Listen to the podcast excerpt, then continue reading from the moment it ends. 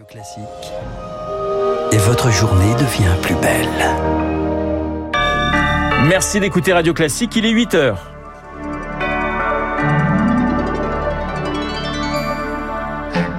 La matinale de Radio Classique avec Renaud Blanc. C'est un trésor inestimable, le cercueil en bois peint de Ramsès II. Il s'expose jusqu'au 6 septembre à Paris.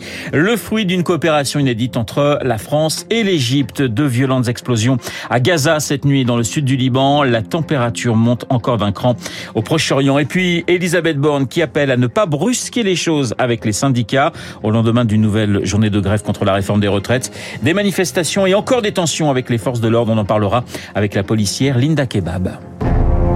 Radio Classique. Et le journal de 8 heures nous est présenté par Lucille Bréau. Bonjour Lucille. Bonjour Renaud, bonjour à tous. On commence avec un pharaon à Paris. Ramsès II fera-t-il mieux que Toutankhamon Quatre ans après le succès de l'exposition consacrée à la superstar des pharaons, l'Égypte ancienne s'invite une nouvelle fois dans la capitale. Ramsès et l'or des pharaons ouvrent aujourd'hui au public sous la grande halle de la Villette. 148 000 billets déjà vendus pour contempler un trésor, le cercueil de Ramsès II. Visite guidée en avant-première avec Lauriane. Le cercueil de Ramsès II a quitté les rives du Nil pour le bassin de la Villette, une première depuis 1976, à l'époque où l'Égypte demande l'aide de la France afin de débarrasser la momie du plus grand des pharaons d'une invasion de champignons. La France était peut-être le seul pays du monde à l'époque à avoir ce service de restauration, de sauvetage en fait, par rayon gamma. Dominique Farou, égyptologue et commissaire de l'exposition. Le cercueil, il ne bouge plus normalement. C'est le cercueil de Ramsès II quand même. C'est extraordinaire qu'ils aient accepté. Et ils ont accepté uniquement parce qu'on avait sauvé la momie.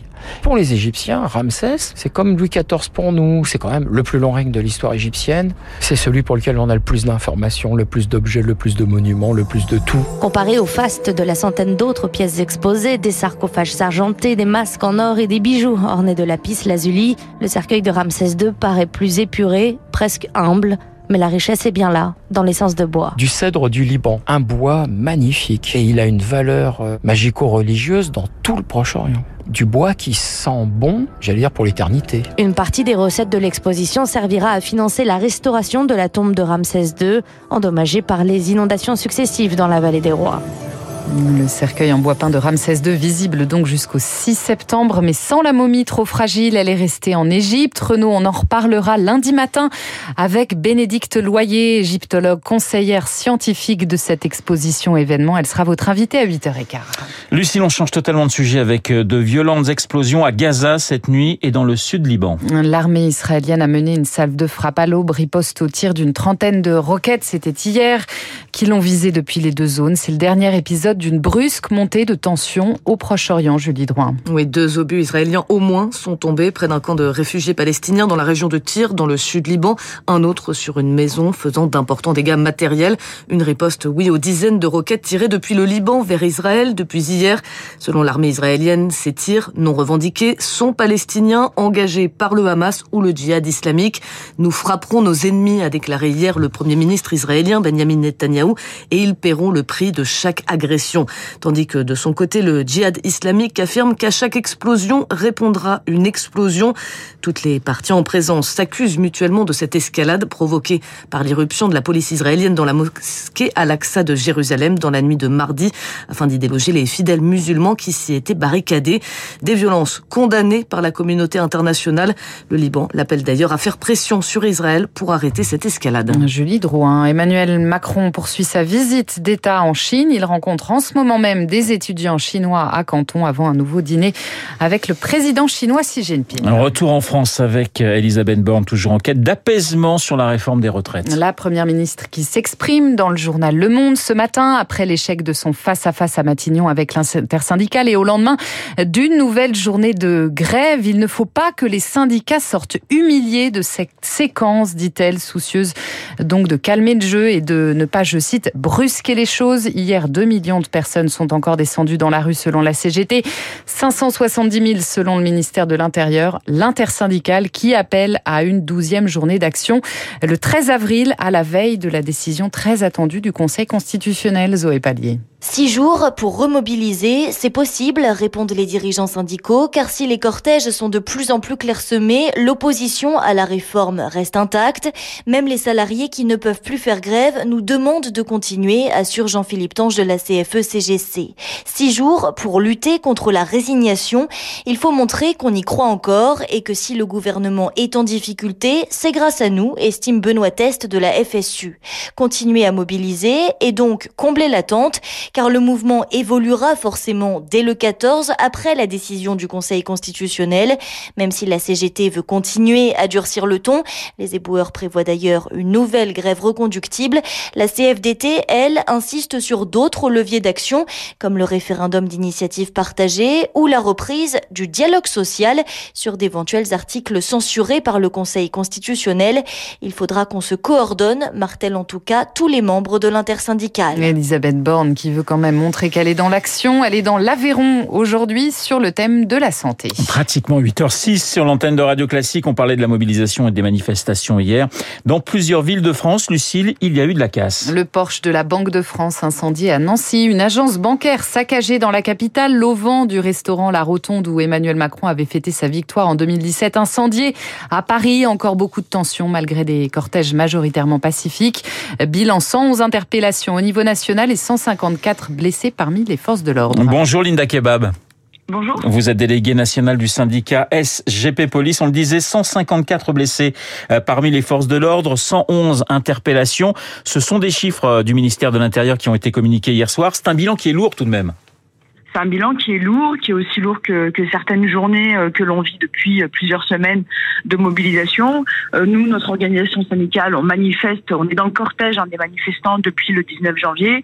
Et depuis le 19 janvier, on constate qu'il y a une gradation, une évolution de la, de la violence à l'égard de nos collègues. Euh, vous parliez de la casse matérielle, il y a aussi de la casse à l'égard des personnes que sont les forces de l'ordre. Alors on a vu évidemment ces, ces charges entre les forces de l'ordre et les, et les Black Blocs. 11 500 policiers et gendarmes étaient mobilisés hier, mais on a le sentiment que quel que soit le nombre euh, de forces de l'ordre déployées, ça n'empêche pas la violence et ça n'empêche pas les, les Black Blocs d'opérer. Oui, ça n'empêchera pas malheureusement euh, les activistes violents d'opérer, les black blocs de se former et de s'en prendre à nos collègues. Pourquoi? Parce que euh, déjà ils reviennent à chaque manifestation, quel que soit le nombre d'interpellations. Je vous donne dans le mille, hein, dans les interpellés euh, que vous avez cités, enfin le nombre que vous avez cité. Eh bien, il serait très curieux de savoir combien vont être relâchés et donc combien, avec ce sentiment d'impunité, pourront revenir.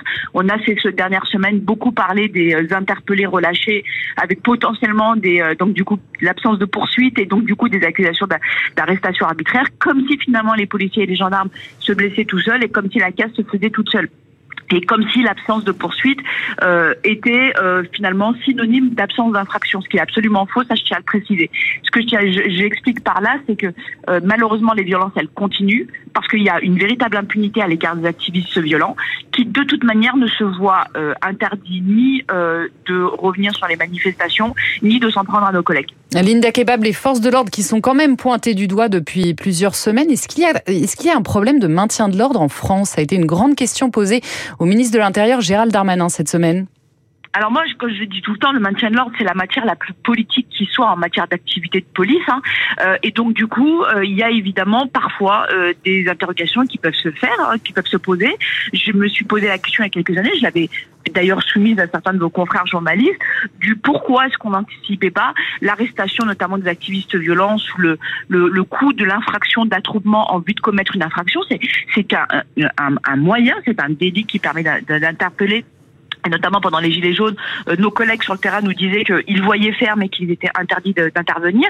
Il y a évidemment cette question-là. Et puis il y a deuxième, le deuxième sujet, c'est tout simplement le fait que les collègues sur la voie publique, comme je viens de vous le dire, sont face en fait à des activistes violents qui sont de plus en plus euh, organisés, armés, parce qu'ils utilisent des cocktails Molotov, je rappelle qui est une arme de guerre, et qui au bout d'un moment, eh bien, se retrouvent face à face avec des personnes qui cherchent, je cite, et d'ailleurs les propos souvent des journalistes, des affrontements.